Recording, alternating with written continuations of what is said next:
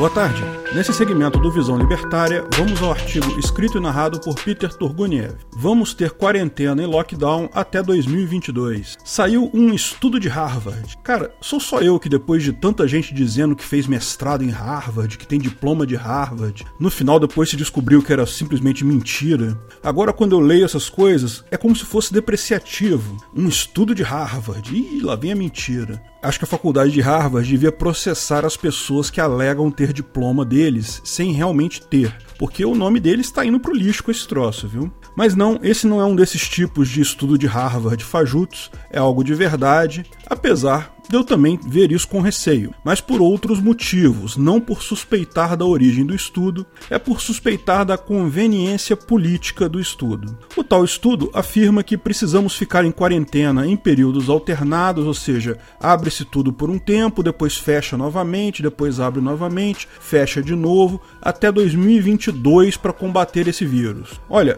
eu acho uma piada esse tipo de estudo. Tá na cara que aconteceu um cherry picking aqui. Os caras pescaram o estudo que eles queriam. Os políticos querem um estudo dramático com restrições à liberdade absurdas para justificar suas posições absolutamente ditatoriais. Todos os políticos, não é uma coisa de políticos brazucas, não, políticos do mundo todo. Escolheram esse estudo porque estava de acordo com o que eles querem. Modelos matemáticos preditivos sobre um vírus pouco conhecido, pouco estudado e com base em dados altamente deturpados são basicamente o mesmo que jogar dados. Eu já falei sobre isso aqui. Não estou dizendo que modelos matemáticos, de forma em geral, não servem para nada. Não, não é isso. São coisas úteis sim, mas quando baseados em fenômenos físicos, químicos ou até biológicos bem conhecidos, com base em dados confiáveis. Podem fazer previsões muito boas mesmo. Só que não é o caso. Em todo modelo matemático, o analista precisa assumir alguns parâmetros, simplesmente porque não há dados, ou os dados são estatisticamente insignificantes. Quando tais dados são poucos, não tem problema algum eles serem definidos por opinião de especialista. Aliás, esse é exatamente o termo usado,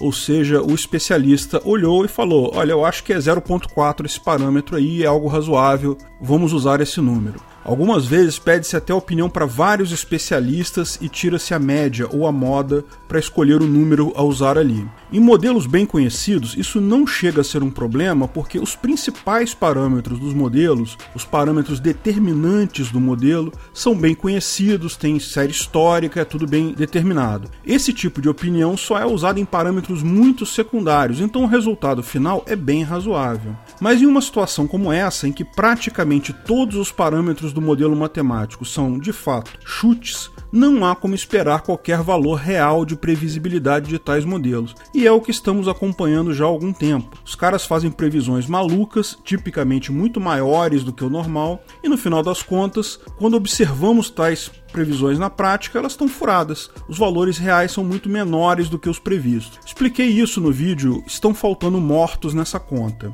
Pior, como esses modelos com números aleatórios acabam usados por políticos para promover o interesse pessoal deles, e o interesse de políticos é sempre por mais controle, por menos liberdade, acabam fazendo o cherry picking dos piores estudos, ou seja, acabam escolhendo aquele estudo realmente ruim para mostrar para todo mundo. Esses ganham relevância. Os que não atendem à narrativa política esperada são rapidamente esquecidos. Esse é o padrão que tem sido tentado a todo custo pelos socialistas em seu canto do cisne. No final das contas, como já expliquei em outros vídeos, o que está acontecendo nesse momento é meramente política não tem mais nenhum problema de saúde, não, apenas problemas políticos. Isso não quer dizer que eu não acredito no vírus. Lógico que o vírus existe e não, não é um resfriadinho, é algo perigoso, temos que tomar cuidado. Mas os números de mortos mostram que não é algo tão perigoso quanto se imaginava. É pior que a gripe normal? Sim, é. Já ultrapassou esse ano o número de mortos por gripe comum no ano passado.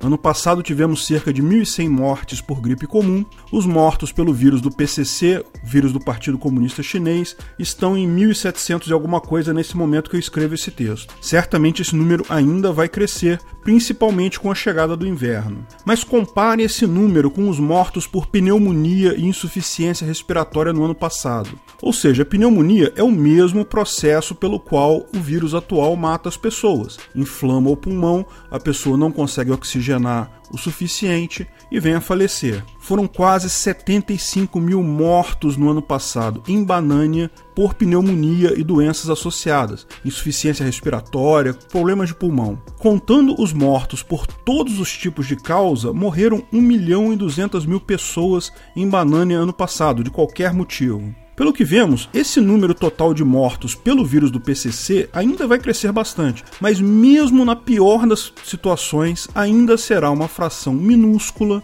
do número total de mortos por pneumonia tal como aconteceu na Itália, na Espanha, países que tiveram números de mortos piores do que aqui, mas o número total de mortos, mesmo nesses países onde foi muito pior a coisa, não é significativamente maior que no ano passado. De fato, o número de mortos de janeiro a março de 2017 na Itália quando teve também uma gripe muito forte lá, foi quase o mesmo do número de mortos de janeiro a março aqui em 2020. Então, a doença é séria? É. Temos que tomar cuidado, lavar a mão, evitar aglomerações? Sim, lógico. Usar máscaras, ótima medida. Mas não é uma doença do fim do mundo. E mesmo que fosse, não justificaria as medidas autoritárias e absurdas de proibir pessoas de trabalhar, proibir pessoas de sair de casa. Medidas absurdas essas que só podem ser creditadas a políticos ditadores. Com tudo isso, esse nem é meu medo principal. Como já disse no vídeo sobre protestos contra a ditadura, liberdades, uma vez perdidas, são muito difíceis de serem obtidas de volta, principalmente quando justificadas pela saúde. Expliquei no vídeo sobre paralelos entre a situação atual e a guerra às drogas. Se a narrativa conseguir ser imposta, nunca mais teremos liberdade para andar nas ruas. Nem nós, nem nossos filhos, nem nossos netos. Esse estudo de Harvard, entre aspas, que prevê quarentena até 2022, está furado e vai ficar claro que está furado com o acompanhamento das taxas de mortes entre países que fizeram lockdown e os que não fizeram. Tá todo mundo com medo nesse momento, com dificuldade de pensar claramente, mas em algum momento esse medo vai passar. A Suécia não impôs qualquer tipo de lockdown. Aulas estão normais lá. O número de mortos por milhão de habitantes está apenas ligeiramente maior que seus vizinhos. O estado trampiano da Flórida, ao contrário de Nova York e Califórnia, também não impôs grandes restrições, e a taxa de mortes por milhão de habitantes está inferior aos dos outros estados americanos. O que vai ficar bem claro em bem pouco tempo é que sim, a doença é séria, mas lockdown não resolve ela, não achata a curva, não faz absolutamente nenhuma diferença diferença significativa. Serve apenas para o propósito político do político fingir que está fazendo alguma coisa para combater a doença e tentar assim ganhar o apoio da população. Mas liberdades perdidas são muito difíceis de serem obtidas de volta. Quer saber meu medo? As taxas de mortes por outros tipos de gripe, outras doenças e até por acidentes de motos caíram com a quarentena. Não caíram grandes coisas, é verdade, mas caíram um pouco. No final das contas, vai ter político falando que é assassinato liberar as pessoas para saírem de casa, porque isso aumentaria o número de mortes global. Para o próprio bem do nosso povo, toda vez que ele sair de casa agora, vai precisar acessar um formulário na internet e pedir autorização. No início vai ser até um formulário automático, mas rapidamente vão ser inventadas multas e critérios esdrúxulos com o objetivo da máfia controlar as pessoas, por exemplo, impedir um protesto contra eles, ou até de arrecadar mais. Se você sair com um formulário desatualizado, vai ser multado em tantos reais. No momento que isso virar uma fonte de dinheiro para a máfia ou uma fonte de votos para políticos, não vai acabar nunca mais. No momento que as pessoas aceitarem tal cabresto, nunca mais esse cabresto será tirado, não apenas de você, mas de seus filhos e netos, porque políticos sabem jogar esse jogo. A guerra às drogas foi exatamente a mesma coisa. Droga é algo terrível? É, é terrível. Proibição ajuda em alguma coisa? Não, não ajuda. É exatamente o mesmo ponto. Não estou dizendo que drogas são boas, como não estou dizendo que esse vírus não existe. Estou dizendo que as soluções estatais para ambos os problemas não funcionam. Tem uma eficácia ínfima que não justifica de forma alguma o custo dessa solução, tanto em termos de liberdade quanto até o custo financeiro da coisa. Gasta-se uma fortuna na guerra às drogas para uma redução estimada em menos de 3% no consumo de drogas efetivo. Ainda não sei qual será a eficácia do lockdown para evitar mortes pelo vírus, mas tudo indica pelos países e lugares que não fizeram lockdown que tal eficácia é muito pequena. Vamos saber o número exato daqui a algum tempo. Mas talvez, daqui a algum tempo, os políticos mafiosos já esperam ter incutido tanto medo, gerado tantos números aleatórios perigosos na cabeça das pessoas, de forma que vão conseguir convencê-las de que lockdown é necessário para sempre, porque vai ter vírus novo sempre por aí. Todo ano tem vírus da gripe novo. E mesmo que não conte isso, diminui acidentes com moto, diminui acidentes por qualquer motivo. E, de novo, quem falar que é uma besteira ineficaz, como a guerra às drogas, vai ter gente falando: ah, mas você fala isso porque não tem ninguém na família que é viciado. Olha o absurdo do condicionamento mental das pessoas. É quase uma resposta automática. Não, eu não tenho ninguém na família viciado, é um fato. Mas perdi dois grandes amigos da minha juventude para as drogas. Um morreu disso aos 27 anos, começando a vida depois de terminar a faculdade. Outro afundou sua vida completamente nas drogas, nem sei onde ele está hoje em dia. Sei que drogas são terríveis. Meu ponto não é esse. Meu ponto nunca foi as drogas são boas. Meu ponto é, a proibição não ajuda em nada, ou ajuda muito pouco, tanto que o custo enorme disso em liberdade e em dinheiro não vale a pena. Olha o seu exemplo. As drogas são proibidas e, no entanto, você tem um viciado na família do mesmo jeito. Adiantou alguma coisa para você? Esse é exatamente o mesmo que estamos vendo aqui de novo. Quando eu digo que quero acabar com o lockdown, já vem alguém dizer: "Ah, mas é porque você não perdeu ninguém para essa doença". Ou mais carinhosamente, tomara que você morra. Felizmente, realmente não perdi ninguém da família. E fiquem tranquilos que eu vou viver muitos anos ainda para infernizar esse povo dizendo: "Eu não te disse?" Mas esse não é o ponto. Não estou dizendo que o vírus não existe ou que é só uma gripezinha. Meu ponto é: lockdown não é eficaz, não resolve esse tipo de situação de forma eficiente. Mas no momento que isso virar uma plataforma política como a guerra às drogas, no momento que políticos conseguirem se eleger apoiando o lockdown, conseguirem implantar multas para arrecadar mais grana, acabou. Pouco importa a racionalidade, os motivos, números, estudos científicos, nada mais importa, porque o medo cristalizou na cabeça das pessoas.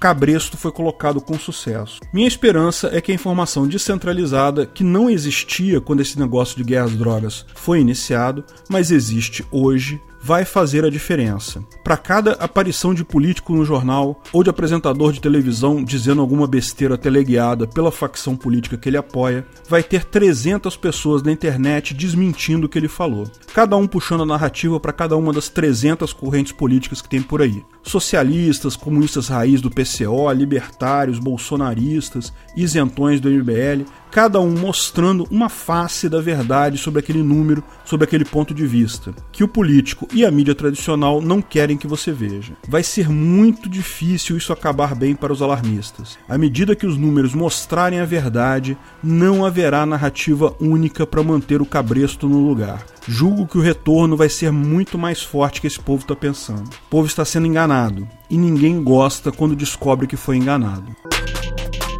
Obrigado pela audiência. Se você gostou do vídeo, curta e compartilhe em suas redes sociais. Aliás, não deixe de nos seguir também no Twitter e no Gabay.